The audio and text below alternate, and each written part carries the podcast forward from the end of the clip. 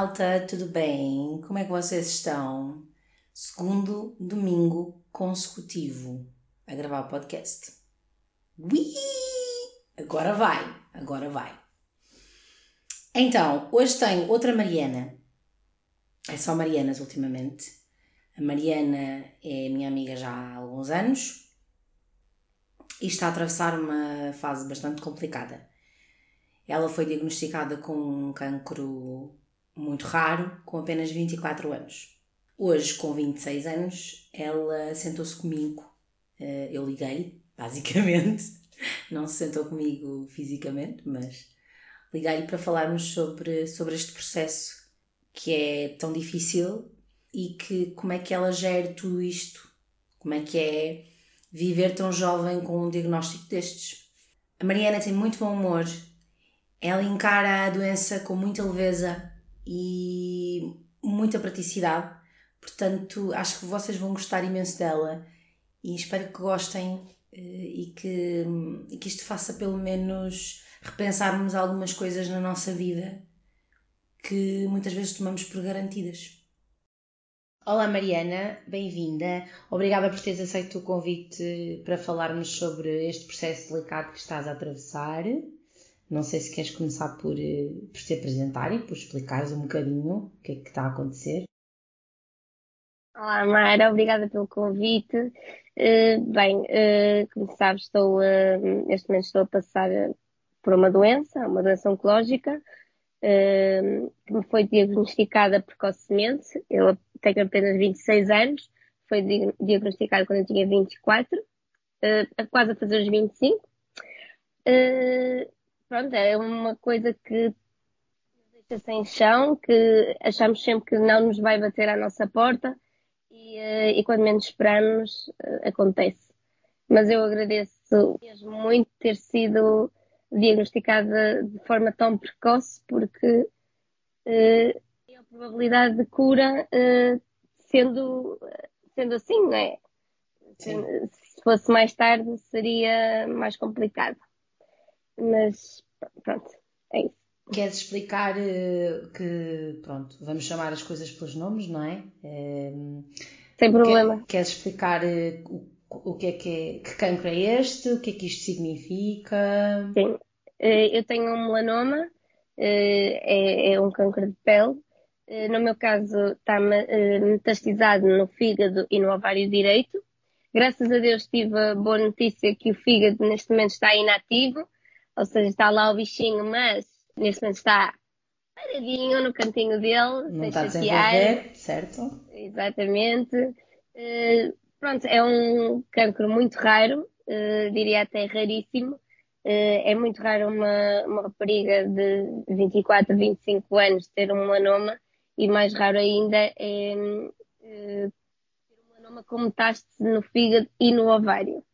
neste momento estou a fazer tratamentos, já mudei duas vezes de tratamento, porque lá está, é, é uma doença muito rara, é, há muito estudo experimental ainda em Portugal e, e, pelo menos de meu conhecimento na Europa, porque também sou uh, seguida numa clínica, num, num hospital em uh, Paris. Uh, e pronto, basicamente é assim, o melanoma aparece inicialmente como que um sinal que, que nós temos no corpo e era o que eles achavam em relação a mim, que eu teria um, um sinal que, que pronto, que, que, caiu e deixou células cancerígenas no meu corpo. O que até à data eles não conseguem ter 100% de certezas, uma vez que eu não tenho marca nenhuma, nem sinal nenhum no meu corpo que o faça crer. Eu fiz exames desde os pés à cabeça, fiz uh, aos olhos para ver se podia ser ocular, fiz à boca e uh, não, uh, não descobriram a origem. O que também pode fazer crer que eu tive uma mutação genética, ou seja, que hum, na minha criação o, a célula do, que causa o melanoma, ou seja, que, deveria ter ido para a pele, ficou alojada no ovário e do ovário para o fígado e pronto, e graças a Deus foi diagnosticada a tempo e não passou para mais órgão nenhum, porque um dos problemas do melanoma é ser muito rápido e facilmente se propaga. Mas no meu caso está a ser muito lento. Eu tenho um cancro muito lento, ele está ali o bichinho, mas está aí no tempo ideal. Eh, como vão perceber, eu trato muito e a Mara sabe, esta doença levo muito com humor, porque eu levo tudo na vida com humor, porque eu acho que, que temos sempre de ver o lado bom das coisas. E pronto, se esta doença me trouxe coisas más, também me trouxe N coisas boas. Já lá vamos. Como falaste, pronto, ainda bem que, que, foi diagnosticado muito cedo e significa que, que as chances de tratamento são sempre maiores e também que o processo uh, acaba por ser uh, mais, uh, mais favorecido, não é? Como é que se gera, como é que se processa este diagnóstico com 24, 25 anos? Como é percepcionada a ideia, não é, que estamos gravemente doentes? Porque, embora a medicina tenha evoluído imenso e já haja hum, várias curas para vários cancros e uns piores, outros, outros menos maus, vá, mas continua a ser uma palavra com peso muito, muito, muito forte e muito negativo, não é? Continua a ser em certos casos quase que é uma sentença de morte, ou as pessoas sentem-se um bocadinho assim. Então, como é que é, como é que é a gestão de perceber que estamos muito doentes, que vamos, que é uma coisa, pronto, que é, que é complicada e... Sim, sim. Olha, eh, inicialmente não caiu a ficha, porque dizem que tu estás efetivamente gravemente doente, mas tu não te sentes doente. Isto, percebes? Não é uma coisa que te, ai, dói-me. Não me doía. Eu depois posso contar também como é que eu descobri a doença, mas lá está, eu não sentia dor. Diziam, mais estás muito doente, mas eu não me sentia doente. E depois tive duas opções uh, opa, que conduziu o resto da. e que está a conduzir a minha vida, que é ou vivia com o cancro ou vivia para o cancro. E eu, eh, eu, eh, eu escolhi viver com o cancro, ou seja, eu faço a minha vida normal, dentro dos possíveis, não é? Uh, estou doente, que tenho uma condição diferente da que tinha. Uh, mas sim, é um choque muito grande e sendo eu uh, uma pessoa família, em que eu vivo para a minha família, somos todos muito ligados, o cancro é uma doença que não afeta só a mim, afeta toda a minha família. E foi muito difícil de gerir e posso dizer que difícil tu levares com o diagnóstico aos 24 anos, mas mais ainda é difícil é quando te dizem que provavelmente não podes ter filhos. Isso foi, eh, para mim, foi o meu choque, porque o meu maior sonho é ser mãe e naquele momento eu percebi que se calhar não iria acontecer. Mas como eu sou uma pessoa muito positiva, acredito, acredito que de forma natural ou não, eu um dia vou ser mamãe, vou ter um filhote eu, eu creio muito, acredito mesmo muito que isto não vai ser só, lá está, só a parte negativa, vai-me trazer muita coisa boa. Claro que sim, e eh, lá está, não tens 100% de certeza, não é? Isso são as. Isso são as... Exatamente, não, são, não é exato, não é uma ciência exata que. Sim, e depois a, eh, a medicina não tem todas as respostas, portanto tu não sabes se isso é uma coisa que, que, que pronto, ainda há uma chance, ainda há uma probabilidade. E se há uma probabilidade, pode acontecer. Vou agarrá-la com todas as forças, claro que sim. Estavas a dizer que podias contar como é que descobriste, sim. porque não te sentias doente, ou seja, foi, foi por acaso, não foi. é? Que tu descobriste. Eu sei, não é? Mas que foi por acaso. Queres contar como é que descobriste? Sim, posso contar.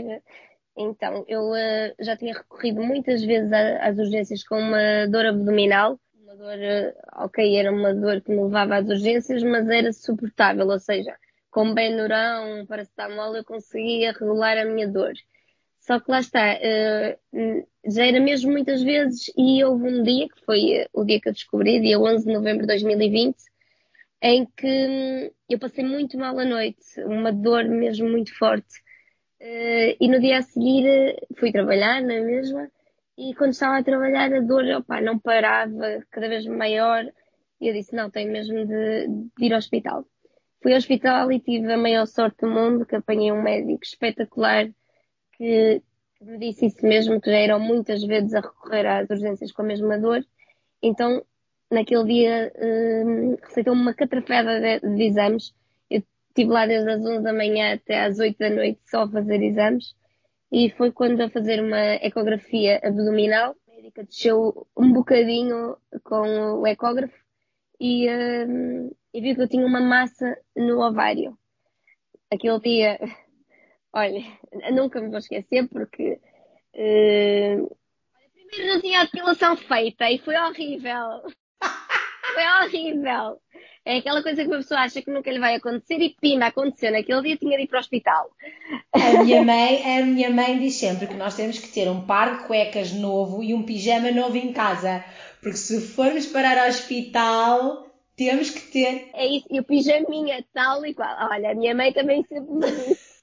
Mas nunca me disse mas nunca me disse, filha, tu mantens sempre a depilação feita, que um dia podes ir para o hospital. Nunca me disse isso. E pronto. E naquele dia teve mesmo de ser. E pronto, e não tinha a depilação feita. E chegou um momento, eu estava muito constrangida, confesso, inicialmente estava constrangida, mas chegou um momento que eu percebi a gravidade da situação. Eram demasiados médicos à minha volta, falavam entre, entre linhas ali. a linguagem médica, não é? Sim. Exatamente, em que tu não estás a perceber nada, mas percebes que algo está a passar e foi quando uma médica se virou para mim, eu já estava no, sentada a levar soro, depois já ter feito N exames e disse, pronto, a amiga sabe que tem um tumor, e foi assim que eu soube, eu fiquei, não, não sei, e ela, pronto, eh, vai ser operada de urgência. Fica a saber, ai que horror. Sim, foi assim, eu comecei a chorar, toda a gente na sala de espera, eu estava numa salinha de espera, eh, toda a gente ficou, opa, a tentar-me ali consolar um bocado, mas pronto. Eh, depois posso também contar que, nesse dia, uh, dali foi um. caiu uma bomba né, na nossa família. Eu, quando contei a toda a gente, a minha irmã achava que, o quê? Vais lá, isso aí, hoje em dia, uh, vai-se lá e. é, é só operar ali, até o laser te tiram isso. É uma coisita que tu tens aí. Não vou nada a sério. A tua irmã é muito prática, muito não? prática ela, ali na ela coisa. relativiza muito. Mas, mas a verdade é que a minha irmã estava grávida se é coincidência ou não, mas aquilo uh, mexeu com ela, efetivamente, e ela entrou em trabalho de parto nessa noite e nasceu o meu Vicente, o meu amor Vicente, no dia 12 de novembro, o que era previsto nascer passado um mês. O, o Vicente quis vir dar aqui uma forcinha extra à madrinha, o que, e ao encontro da outra pergunta que me fizeste, Mara, da, da reação que, que eu tive quando descobri, foi mesmo um misto de emoções, porque eu recebi uma notícia tão má, e toda a minha família, e recebemos uma notícia tão boa que, que nos fez ali como que apagar um bocado e atenuar aquela dor que nós estávamos a sentir. Portanto, eu não, não sofri, e depois foi um ano de pandemia que eu sofri, mas ao mesmo tempo foi uh, uma alegria tão, tão grande no nascimento do Vicente que, pá, será que estou doente? Não liguei muito ali à coisa no início, também aquilo depois são meses uh, para dizerem ao, ao, certo o que é que tens, é? o diagnóstico, demora algum tempo, tens de fazer mais uma catrafada de exames. Lembro-me que foi tudo ali na altura de Natal, uh, eu recebi a minha biópsia no dia 24, de, no dia 23 de dezembro, só a minha irmã e o meu namorado é que sabiam, eu contei-lhes o resultado da minha irmã, porque foi ela foi comigo e eu já vinha a chorar do hospital, porque é um tom muito grande quando, quando tu lês a palavra maligno. Mas eh, não quis contar a ninguém, porque sabia que ia estragar ali a altura das festas. Eu também faço anos no dia 1 de janeiro, ia, ia estragar ali tudo. Foi, eh, eu comecei a minha luta a sério a partir do dia 5 de janeiro de 2021. Eh, comecei tratamentos a 5 de fevereiro de 2021, passado um mês, ainda sem saber muito o que é que, que eu tinha, o diagnóstico ainda era muito precoce, mas uh, quiseram logo atacar ali no problema o mais rápido possível. Também dada a minha idade, e, e lá está, e ser uma coisa muito rara. Uh, tu, ou seja, tu, tu sabes que, tu, ou seja, tu vives com a doença, não é? Com, com, com a doença há mais de um ano. Sim, sensivelmente um ano e meio. Um ano e meio sempre decidiste vivê-lo de forma de, mais íntima, não é? Mais privada com a tua família. Lembro-me de me dizeres que não querias que as pessoas te olhassem com pena, com pena e que olhassem para ti e que vissem a doença, porque tu continuavas a mesma Mariana, Um, e passado um ano e pouco, uh, um ano e meio, mais ou menos sensivelmente, agora há pouco tempo, decidiste tornar essa questão um bocadinho mais pública e partilhar com os outros o que é que estava a acontecer. O que é que essa partilha significou para ti? O que é que significa para ti? O que é que o, esse tempo de, de processar e, e, de perceber que, que, que, era bom para ti, se calhar, talvez, partilhar com os outros uh, o que é que mudou, o que é que, o que é que essa partilha com os outros te trouxe? Olha, uh, acima de tudo, uh, o que eu fiz e quero é servir de inspiração a outras pessoas, outras jovens que estejam a passar pelo mesmo que eu estou a passar e dizer-lhes que isto não é o fim e, e lá está, o diagnóstico não, não, não, não pode fazer com que a nossa vida fique ali parada. Ok, que temos de andar em slowdown, devagar, ao ritmo do nosso corpo, que foi uma coisa que eu aprendi muito, foi a respeitar o meu corpo, porque às vezes a mente quer, mas o, o corpo não permite. Mas eu vivi este, esta doença assim mais resguardada, lá está, por, pelo que eu te disse, pela, pelo sentimento de pena que eu não queria que tivessem de mim. E uh, eu acho que, que, eu precisava daquele tempo para, para digerir bem a situação, ver como é que queria encarar isto. Um, ehm, também uh, resguardar um bocadinho a minha família, do que é que, que inevitavelmente hoje em dia houve-se comentários completamente desnecessários. Os meus pais inicialmente ouviram coisas que não lembra a ninguém. E, eh, e eu encaro a, a, doença de uma forma tão leve e, e, os meus pais também, os meus pais, os meus sogros, a minha irmã, o meu cunhado e o meu marido encaram da mesma maneira que eu, é viver com isto. E eu não queria de modo algum que as pessoas interferissem nessa forma de eles ver e de eu ver, porque a meu ver, a forma como nós encaramos isto é meio caminho andado. É mesmo metade do tratamento está na forma como nós vemos e encaramos a doença. E eu encarei, como se costuma dizer, o boi pelos cornos. E se é para ser, é para ser. E muitas vezes as notícias não são animadoras. Uh, pai. a tua alarme. É o meu alarme para a medicação. é. Queres fazer uma pausa? Não, não, já está aqui ao lado. Ok. Desculpa. Mas isto é assim, isto, a minha vida agora é sempre com despertadores. É cronometrada, é, né? Sempre com despertadores, porque. Mas, continuando. Hum, eu não, nunca quis, lá está, que ninguém tirasse essa ideia dos meus pais, nem pronto, da minha família em geral, da forma como nós estávamos a viver isto. Lá está. Não, não, não lhes fazer encarar isto como uma sentença de morte, olharem para mim e verem que, opá, estar aqui amanhã já não estar. E, é, e é assim que eu vejo isto, é com muita leveza mesmo, um dia cada vez, porque assim tem de ser. Não vale a pena estar com grandes planos, mas também não vale a pena não os fazer. Eu sou assim, eu sou o copo meio cheio. Também, nem tanto ao mar, nem tanto à serra. Uh, uma das coisas que eu mais gosto, e tu sabes, é viajar. E uh, há pessoas que dizem que, nem, que até comentam do género, ai, nem parece que está doente. Porque que a pessoa tem que parecer, tem, não é? é? Tens, que usar um, tens que usar alguma coisa ao pescoço e dizer sou doente oncológica. Exatamente, exatamente. Aliás, quem soube que eu estava doente foi um bocado, as pessoas pensaram a saber, foi um bocado de choque porque eu me mostrei, mas isso já era de mim. Eu, eu acho que ninguém quer estar nem mostrar o seu pior lado, não é? Claro sentes mais feia, porque eu tive alturas em que me senti feia, houve alturas em que eu emagreci imenso e me sentia feia. Agora acho-me linda, estou super bonita, eh, apesar de estar mais magrinha por causa dos tratamentos, acho que estou gostosona, como diz a minha amiga Mara, estou gostosona. Está Kim Kardashian, Kim Kardashian. Mary Kardashian. Tá Mary Kardashian. Sinto-me super bem com o meu corpo. Mas é muito por aí, Mara. Não, eu nunca quis que as pessoas soubessem muito por aí, para não mudarem a forma como eu e os meus encarávamos a, a doença. Agora, há pouco tempo, eu, um, eu contei. Porquê? Porque na minha família, por causa da pandemia, que nós já não tínhamos tanto contacto. E acabaram por saber da minha doença por pessoas de fora. Então eu pensei, isto já está a descambar um bocado, mais vale contar de uma vez e assumir de uma vez que estou, que estou doente para não andarem aí a falar da minha vida. E foi muito por aí que eu, que eu decidi contar. Mas é, é muito na ideia de inspirar outras pessoas.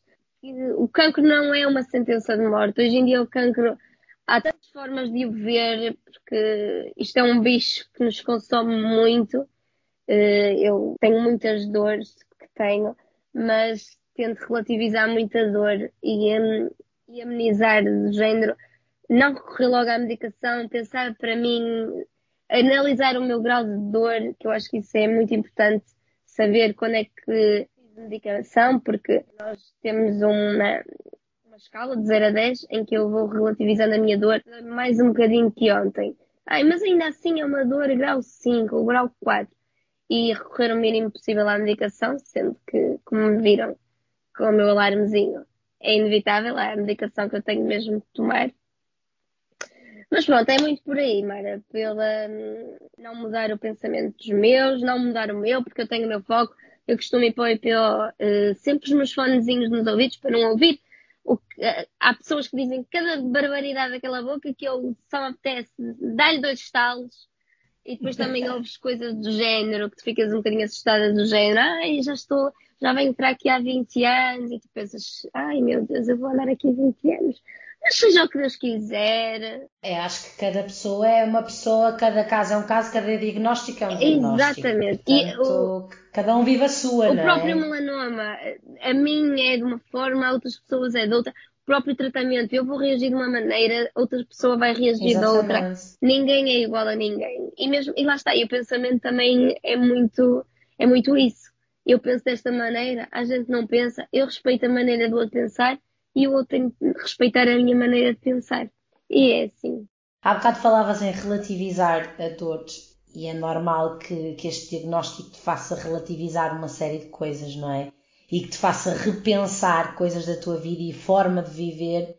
O que é que mudou mais desde então? O que é que fazes ativamente de forma diferente na tua vida que antes não fazias? O que é que agora importa mais que se calhar antes não davas tanta atenção? Olha, uh, acima de tudo, o que mais me importa, sem dúvida alguma, é a minha família, os meus. E posso mesmo discriminar é, os meus pais, os meus sogros, a minha irmã, o meu cunhado, os meus afilhados. O que mais me importa. O resto é completamente secundário. Isso é mesmo o que mais importa. Coisa que eu deixei de fazer é fretes. Já não dá. Já não dá para fazer fretes. Isso já passou Uh, ai, vou jantar só porque sim. Não, não vou jantar só porque sim. E, e, e vai muito também do meu, uh, do meu espírito naquele dia, como é que eu estou, como é que eu não estou. Todos os dias eu acordo, eu não combino nada. Eu uh, ando para combinar coisas há, há tempos, porque eu acordo de manhã e vejo como é que o meu espírito e como é que o meu corpo está. E é assim que eu vou fazendo os meus dias. É, acordo hoje, estou bem. Acordo amanhã, não estou tenho de ficar um bocadinho na cama, repousar o corpo, fico. E é muito por aí. E é relativizar nada é um problema. Eu agora, eu, eu vejo muitas vezes o meu pai chegar a casa todo estressado com o trabalho e eu digo, pai, isso é algum problema? Ah, realmente. E relativizamos agora tudo. É, olha, tenho, olha, eu posso dizer que este último ano e meio eu sinto uma pessoa mais amada deste mundo, eu sinto, sinto coisas que se calhar podia viver a minha vida toda e não sentir. É a mais pura das verdades. Eu sinto, sou uma mimada completamente. Inicialmente cheguei a comentar com a minha irmã que achava que estava a ser até mimada demais do género. Será que me estão a compensar um dia faltar? Mas hoje percebo que não. Hoje percebo que é tudo amor. Eu só tenho amor à minha volta. E o amor vence tudo, Mara. Tudo, tudo, tudo. Acredito piamente. E eu conheço a tua família, não é? Conheço a vossa dinâmica familiar e sei perfeitamente que vocês são uma família muito unida muito. E, que isso também deve ser um pilar e, e, e, grande responsável pela, pelo teu processo, não é? No tratamento. Também te queria perguntar, porque um diagnóstico destes, porque lá está, foi como tu disseste no início, o cancro é uma doença que não é só o doente oncológico que vive, a família próxima que está à volta também vive o cancro com, contigo. E como é que isso, se isso afetou a dinâmica familiar de alguma forma? Já sabemos que agora vocês estão mais unidos que nunca, mas como é que tu geriste ou como é que as pessoas geriram, tu achas que a tua família geriu as inseguranças e os medos que é normal eles terem, porque é normal ficarem com medo, é normal terem pensamentos menos bons e menos positivos às vezes, porque é um processo doloroso, é um processo longo, eles amam-te, não te querem. A ideia de te perder é simplesmente insuportável e claro que essas coisas, por muito que sejamos positivos, elas existem sempre. Ou seja, esses pensamentos, esses medos existem sempre. Como é que tu achas que vocês fazem essa gestão, um, mantendo sempre a positividade para, para, para continuarem juntos a lutar contra, contra a doença? Olha, Mara, sinceramente não sei. Sinceramente, assim mesmo, não sei. Porque eu posso dizer que o maior medo que eu tenho e a coisa que me mete mais pavor é a morte, mesmo. E apesar de ser uma pessoa super positiva que sou e levo isto mesmo muito na boa, a ideia de morrer, como é que eu ia te explicar? Eu não vejo isto no sentido de, de morrer. Ai, eu vou morrer. Eu vejo mesmo dor que eu vou causar se isso acontecer. Porque eu amo-os tanto e eles amam-me tanto que eu sei que a dor que eles vão sentir, eles nunca mais se levantam. Aquela é coisa. preocupa, é? É a minha maior preocupação acima de tudo. E eu tento evitar ao máximo falar com eles sobre isto, porque sei que os magoa muito. Mas até já posso dizer aqui que assim um dia eles vão ouvir, já não lhes vou ter que dizer. E eu quero que se algum dia me acontecer alguma coisa, que eles continuem super unidos, que façam o que querem fazer, tudo o que queriam fazer caso eu estivesse. Quero que eles viajam muito, muito, muito, que vão a todos os sítios que eu digo. Eu vou escrever os sítios que eu quero. Se eu não conseguir ir, se eu não, quis, se eu não conseguir ir, eles vão por mim. E tiram uma foto comigo lá. não, mas estou a brincar. Estou a brincar. Estou a brincar a falar a sério. Sim, mas uh, não sei mesmo como é que eles lidam com a situação, porque não falámos muito sobre isso. Quando, é, quando recebemos notícias menos boas, eu até costumo juntar os meus pais e os meus sogros em casa e, e conto. E naquele momento choramos todos. Ele chora, eles para cada lado, ai meu Deus. E depois eu costumo dizer, pronto, acabou, já ninguém chora mais, a partir de agora não se foca mais no problema, é arranjar soluções. E é assim que temos levado muito. Agora, eu acredito que entre eles que se fale nisso, nos medos, nas inseguranças, mas para comigo eu não, não, não os ouço a falar, não me dizem nada, não demonstram. Eu só sinto mesmo é um amor, tipo um mimo, assim mesmo desmedido. Portanto, não te consigo, é, não te consigo responder essa pergunta sabendo de mão que, claro que sim, que eles têm hiper medo que um dia isso aconteça, claro que sim. Eu sou o número um em tudo, em casa. Agora, ai, o que é que se vai jantar? Ai, é o que a Mariana quiser. Ai, onde é que se vai? Ai, é onde a Mariana quiser. Eu agora, eu comando a tropa toda cá em casa. Mas é, é normal que isso aconteça, porque claro é como, é um, é um processo, é difícil, é um processo difícil para toda a gente, mas tu é que és o elo mais fragilizado, não é? Fisicamente e emocionalmente, uh, então é normal que eles tentem que eles tentem mimar-te para que tu te sintas o melhor possível, o melhor possível durante o processo, porque os tratamentos são, aliás, queria te perguntar sobre isso, que é sobre os tratamentos, que sei que são, são hardcore, Uh, queria te perguntar se querias falar-me, que explicar assim muito sucintamente, não vamos entrar em pormenores. Nem eu, nem uh, eu eh, sei.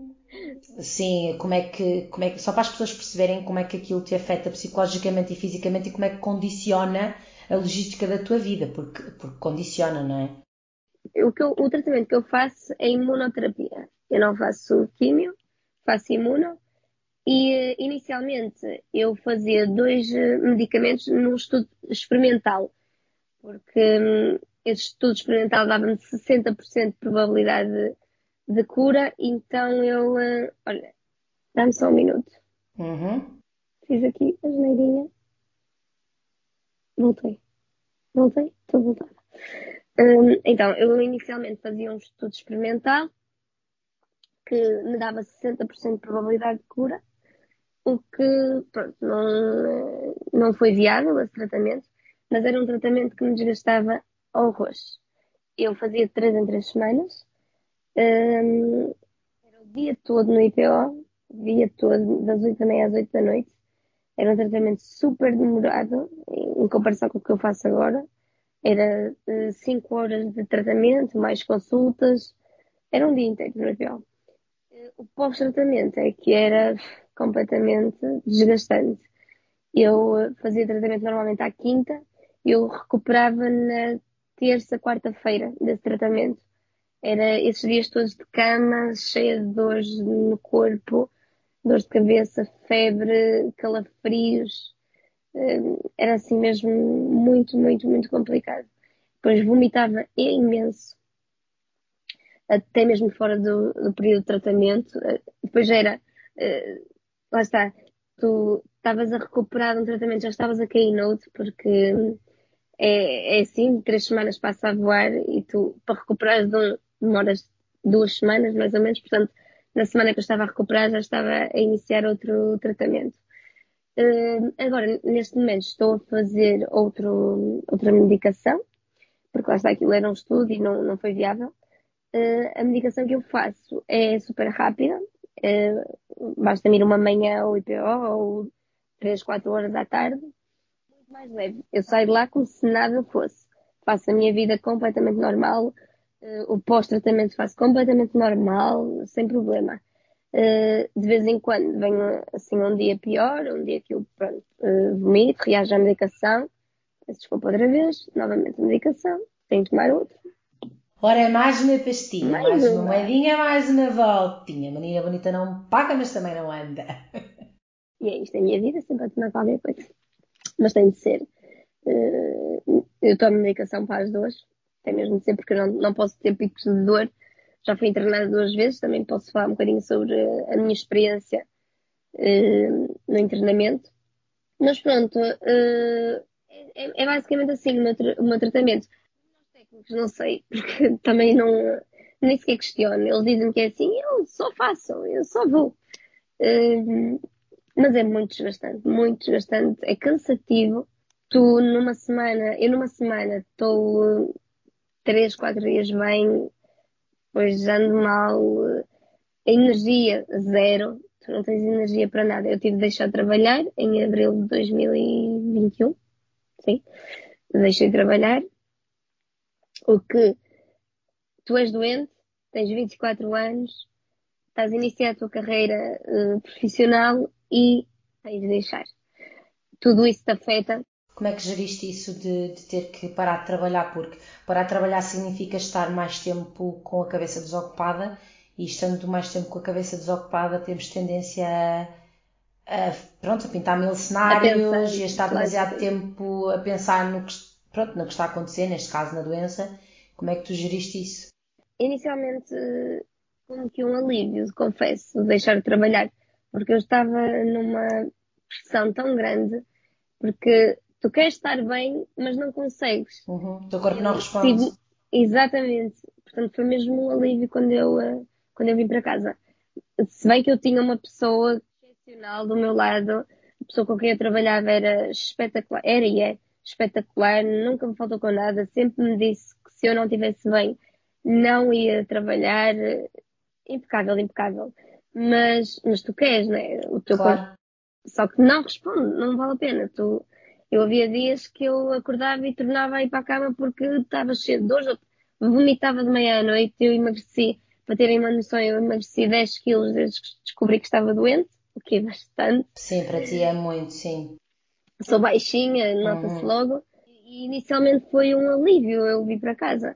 Agora, eh, já sinto necessidade de voltar a trabalhar, confesso, porque já, já me habituei vida pós-doença, ou seja, que é mais calma, mais, já, já sei eh, viver com isto, é, é mesmo isso já sabes as rotinas, já percebes, Exatamente. Já, sabes, já consegues antever mais ou menos como é que o teu corpo vai reagir a certas coisas, então já dá para gerir um pouco e para planear um exatamente, pouco as coisas. Um bocadinho, exato, é exatamente isso. E, e, já sinto um bocadinho a necessidade de trabalhar, mas ao mesmo tempo quem é, né, quem é que me vai entregar, sabendo que sou doente oncológico, posso falhar a qualquer momento, porque é verdade, uhum. eu tanto estou bem como estou mal. Certo. Uh, por isso é assim um pau de dois bicos. Pago um bocadinho até com, uh, com o Instagram, sou sincera. Uh, fiz o curso, um curso online, foi muito bom. e um, aprendi imenso e agora estou, um, estou um bocadinho ali pelo Instagram, nada muito profissional, mas, mas estou a gostar imenso e o feedback que tenho tido. Ah, mas tens feito os conteúdos muito giros, aliás, eu quero falar Obrigada. disso. Quero falar, vamos falar de esperança, não é? Da forma leve como tu vives a vida e como tens falado que vives a vida mesmo pós-diagnóstico e que estás a aproveitar ao máximo e sempre que tens alguma energia, pronto, que estás melhor, eh, viajas e, e, e, fazes conteúdos incríveis e dás dicas uhum. às pessoas e partilhas e tens partilhado uns looks muito uhum. giros também. Queres falar sobre isso? Sobre as coisas que tens feito para te reapaixonares outra vez pela, pela vida e, mesmo no meio deste processo de cura, de, de viver, ou seja, da, daquela tua máxima que tu tens, que é eu vou viver a minha vida o melhor que eu posso, o mais feliz que eu conseguir e o máximo que eu posso, independentemente da, das Exatamente. circunstâncias. É, é mesmo isso. É, é como digo, uma das minhas grandes paixões é viajar, é ver uh, o que é que há para lá da, da minha porta de casa, não é? E, um, e tenho, tenho juntado o útil ao agradável porque sempre gostei muito de fotografia, sempre foi uma coisa que eu gostei bastante, eh, mas até gosto mais de ser fotografada do que fotografar. E, e comecei assim a publicar umas fotozinhas e tal, um feedback também pela minha história, porque essencialmente o que eu quero é inspirar outras pessoas que o diagnóstico é só o diagnóstico. Nós temos de, de viver que não te limita, não é? Nada, tu não tens nada. que não tens que andar com uma, uma tableta a dizer eh, sou doente oncológica e podes perfeitamente viver a tua vida, viajar, tirar fotos e comer restaurantes, vestir looks giros. Nada que uma boa make não resolva. Exatamente, um blush para dar um tapa na cara. exatamente. Mas é, mas é. Hum, até há pouco tempo fiz uma viagem tão cedo se me lembrar, não volto a fazer. Foi muito cansativo. Fiz duas viagens numa semana e o meu corpo respondeu logo na semana a seguir. Estava o, o caco mesmo. Depois estiveste em Paris e depois foste a Madrid, não é? Exatamente. Convido as pessoas mesmo... que nos estão a ouvir para irem ver as fotos e os conteúdos que estão muito giros e há dicas também de coisas para fazer, porque aqui Sim. a amiga é perita em. Mão de vaca, mão de vaca. Exatamente, és perita em dicas low cost. Não é? Só, só, só mão de vaca. Também acredito muito nisso, que não é preciso muito dinheiro para, para podermos conhecer e, e viajar. Acho que cada um faz uh, a sua gestão, não é? E a forma como quer viajar, porque isso depende muito de pessoa para pessoa. Pessoas que gostam mais de ir numa de chill e outras que gostam, como eu, de conhecer e conhecer e conhecer. E acho que não é, não é necessariamente gastar, necessário gastar muito dinheiro. Estavas a dizer que fizeste duas viagens numa semana e que não voltas a repetir porque o teu não, corpo. Não é muito cansativo, muito cansativo. Eu, eu, senti mesmo que nos últimos dias já era mesmo quase que uma obrigação, porque estava com os meus e não os queria deixar mal. Havia dias que não me apetecia todo sair, o meu corpo já estava mesmo ali em sofrimento máximo, é verdade. Mas, mas eu também sou da opinião que temos de aproveitar tudo ao máximo e há oportunidades que podem não surgir novamente. Então temos mesmo de agarrar tudo um, pá, com vontade e, e, seguir em frente. E lá está, a semana a seguir foi de recuperação, foi uma semana em que eu estive por casa, de camita, tive de ir a umas visitas à IPO, mas consultas de rotina, porque é a minha segunda casa, estou sempre lá enfiada, toda a gente me conhece. Já tens amigos, não é? Todo mundo me conhece e ainda por cima, como dá para perceber, eu gosto pouco de falar. Exato. Então, então eu estou lá, não me calo. Estou sempre a falar com este, com aquele, com aquele outro, sempre a falar. Então já sou mais conhecida que a Sé de Braga, mas pronto. Uh... Estavas a falar desse, pronto, dessas dificuldades que enfrentas uh, de vez em quando, é? que, neste caso que viajaste e achaste duas, duas viagens numa semana e demais.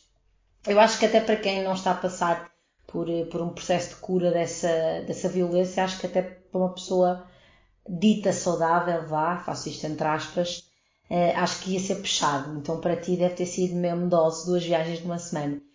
E o que eu te queria perguntar é, tu vês sempre o copo, o copo meio cheio, é o que é que tu achas que o, que o cancro, não é? que a doença te tirou, não é?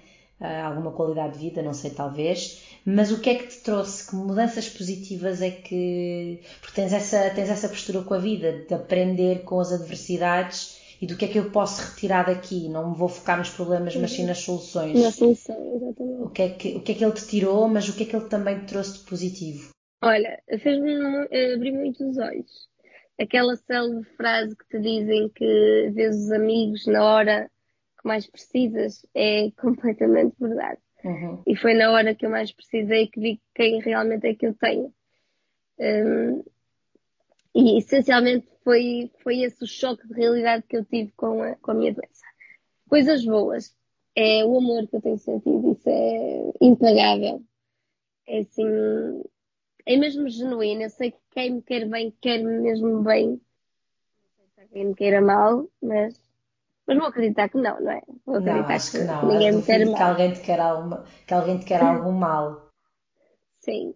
Uh, coisas menos boas é efetivamente a qualidade de vida. Isso tu deixas, lá está, de fazer planos porque um dia estás bem, no outro estás bom mesmo. Não, não pode fazer, não se pode fazer grandes planos. Um, as duas. Eu agora estou a falar contigo, estou aqui toda torcida porque já estou aqui com um bocadinho de dor. Mas uh, é uma dor, pronto, consigo suportar. Um, mas é isso, é o, o incómodo que é estás constantemente a vomitar. Constantemente. Eu acordo, já estou a vomitar. Almoço, estou a vomitar. Não como, estou a vomitar. Eh, não todos os dias, como é óbvio, senão Deus me livre, mas, mas grande parte dos dias, eh, pelo menos uma, duas vezes por semana, acontece isso. Então eu acho que o pior mesmo é a, a falta de qualidade de vida que tu, que tu ficas, não é? O aspecto que eu, que eu falei há pouco, do, dos amigos, que tu ganhas uma percepção e dás outro valor à amizade começas a ver a amizade com outros olhos. Já não, lá está, a questão dos fretes. Já não fazes fretes. Já não tens um amigo só para ir ver um copo. Tens amigos ou não tens. Uhum. E eu estou nessa fase de saber ver bem quem é que são os meus. Fiz 26 anos agora e, uh, e a minha irmã preparou uma surpresa de um vídeo com as pessoas mais especiais da minha vida e com mensagens lindas que eu vou guardar para a eternidade aquele vídeo. É, pá, é um, uma lufada de ar, fresco, de ar fresco. Às vezes, quando eu me sinto menos bem, vou, vou ouvir aquele vídeo e é, é só lindo mesmo. Pessoas a dizerem coisas tão bonitas, tão bonitas, a dizerem que eu sou luz na vida delas. É, olha, é impagável. É mesmo, é, tu vês mesmo quem é que tu tens do teu lado e, um, e eu sei que tenho muita gente do meu lado e muita gente que me quer bem, muita gente. A verdade é que eu sempre, que eu, pronto, desde que, desde que soube, não é? Também soube logo quase no início, não é? Uh, e, e a forma como tu encaraste isto sempre é, é tão corajoso e e eu pensei muitas vezes que se fosse comigo, que eu acho que nunca conseguiria ter a tua coragem e a tua. e nunca conseguiria ser tão brava para, para encarar as coisas como tu encaraste, porque tu sempre. nunca.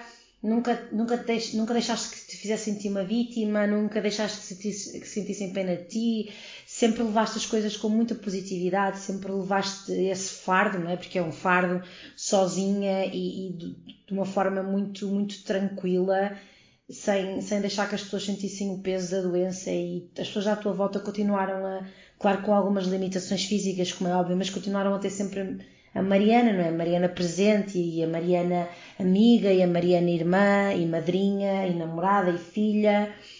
Uh, qual foi a lição mais importante que isto trouxe? Assim... Olha, eu, eu também pensava como tu, Mara. Eu às vezes ouvia casos de outras pessoas e dizia ai, se eu um dia passasse por isto, eu não ia aguentar.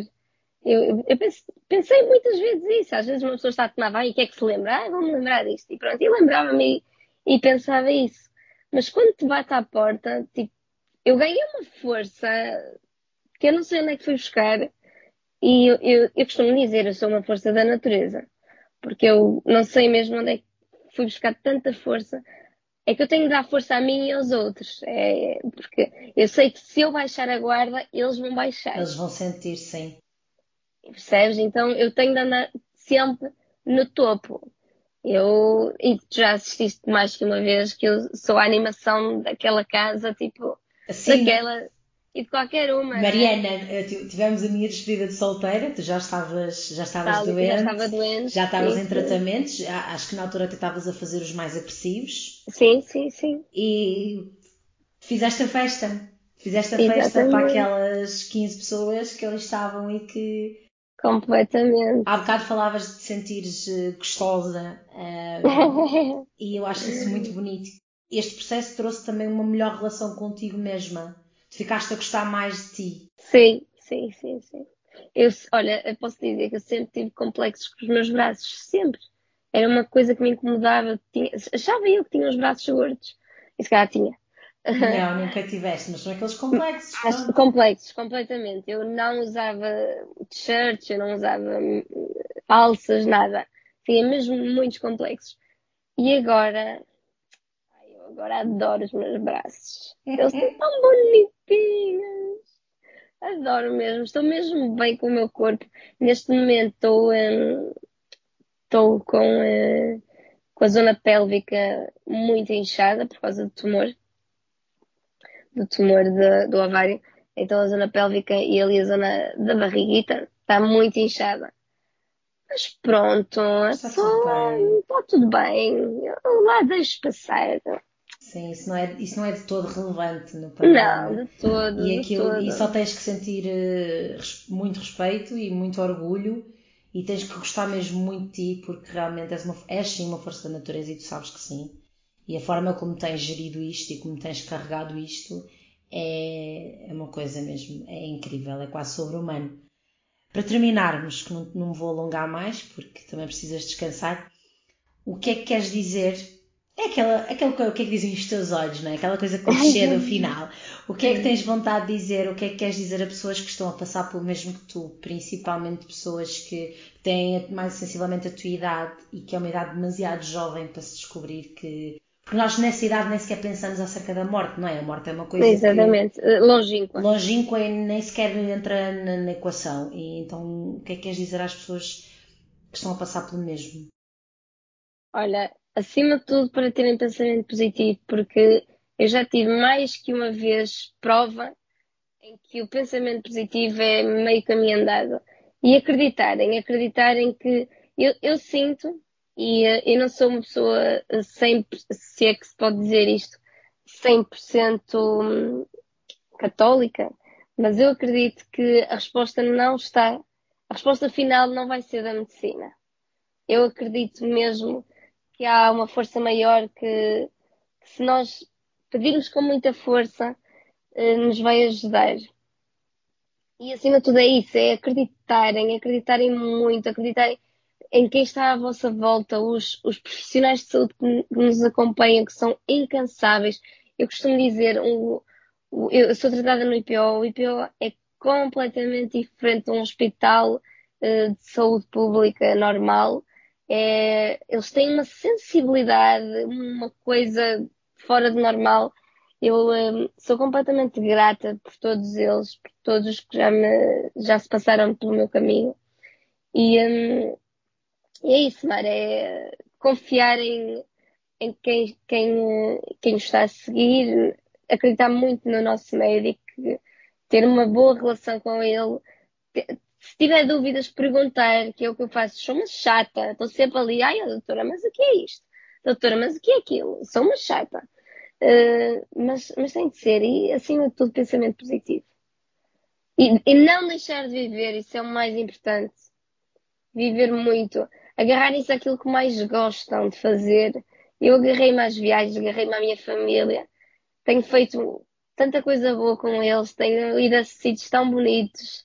É mesmo isso, é, é viver. Viver é tão, é tão importante, a vida é tão importante que, que temos mesmo de, de, de viver. nós vivemos, eh, sobrevivemos neste ciclo de trabalho e, e de pagar contas e esquecemos de viver a vida e às vezes acontece-nos uma coisa dessas, não é? De, sermos, de pararmos com um diagnóstico destes e percebemos que, que aquilo que nós tomamos por garantido. Eu, eu costumo dizer que a gente acha que a vida é um direito que é nosso e não, a vida não é um direito, a vida é uma dádiva.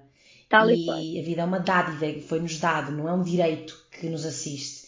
E às vezes esquecemos-nos disso, muitas vezes esquecemos-nos disso.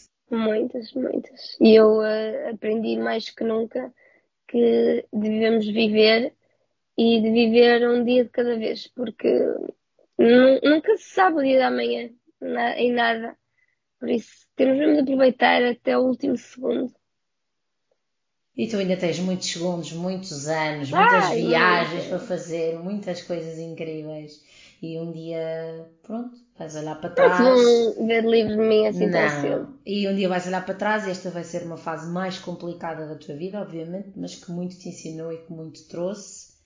E pronto, e vai ser só uma página da tua história que ainda tem muita coisa para, para acontecer. Mariana, muito obrigada, muito obrigada por teres estado aqui, por teres estado disponível para falar das coisas sem medos, sem floreados, de, tratar, de agarrares o touro pelos cornos e, e falares abertamente deste assunto que há muita gente que ainda considera que é extremamente delicado, e é extremamente delicado, yes. mas que é importante que seja conversado e que seja debatido. Desmistificado. Exatamente, para ser desmistificado, exatamente. Muito, muito obrigada. Eu é que agradeço, Mara. Obrigada pelo convite. Sabes que sempre quiseres eu, eu venho aqui e vou, vou ter sempre uma história nova. Me chama, que, eu vou. vou. Porque de certeza que vou ter uh, algo mais a dizer, porque inevitavelmente isto vai ser assim durante muito tempo. Vou estar muito tempo em tratamentos, não tenho percepção exata de quanto tempo, mas sei que há algum tempo. Portanto, terei novas histórias para contar. E estamos cá para o que eu fiz. Muito obrigada, meu amor. Um beijo grande. Obrigada, eu. Um beijinho, beijinho. Mara. Beijinho.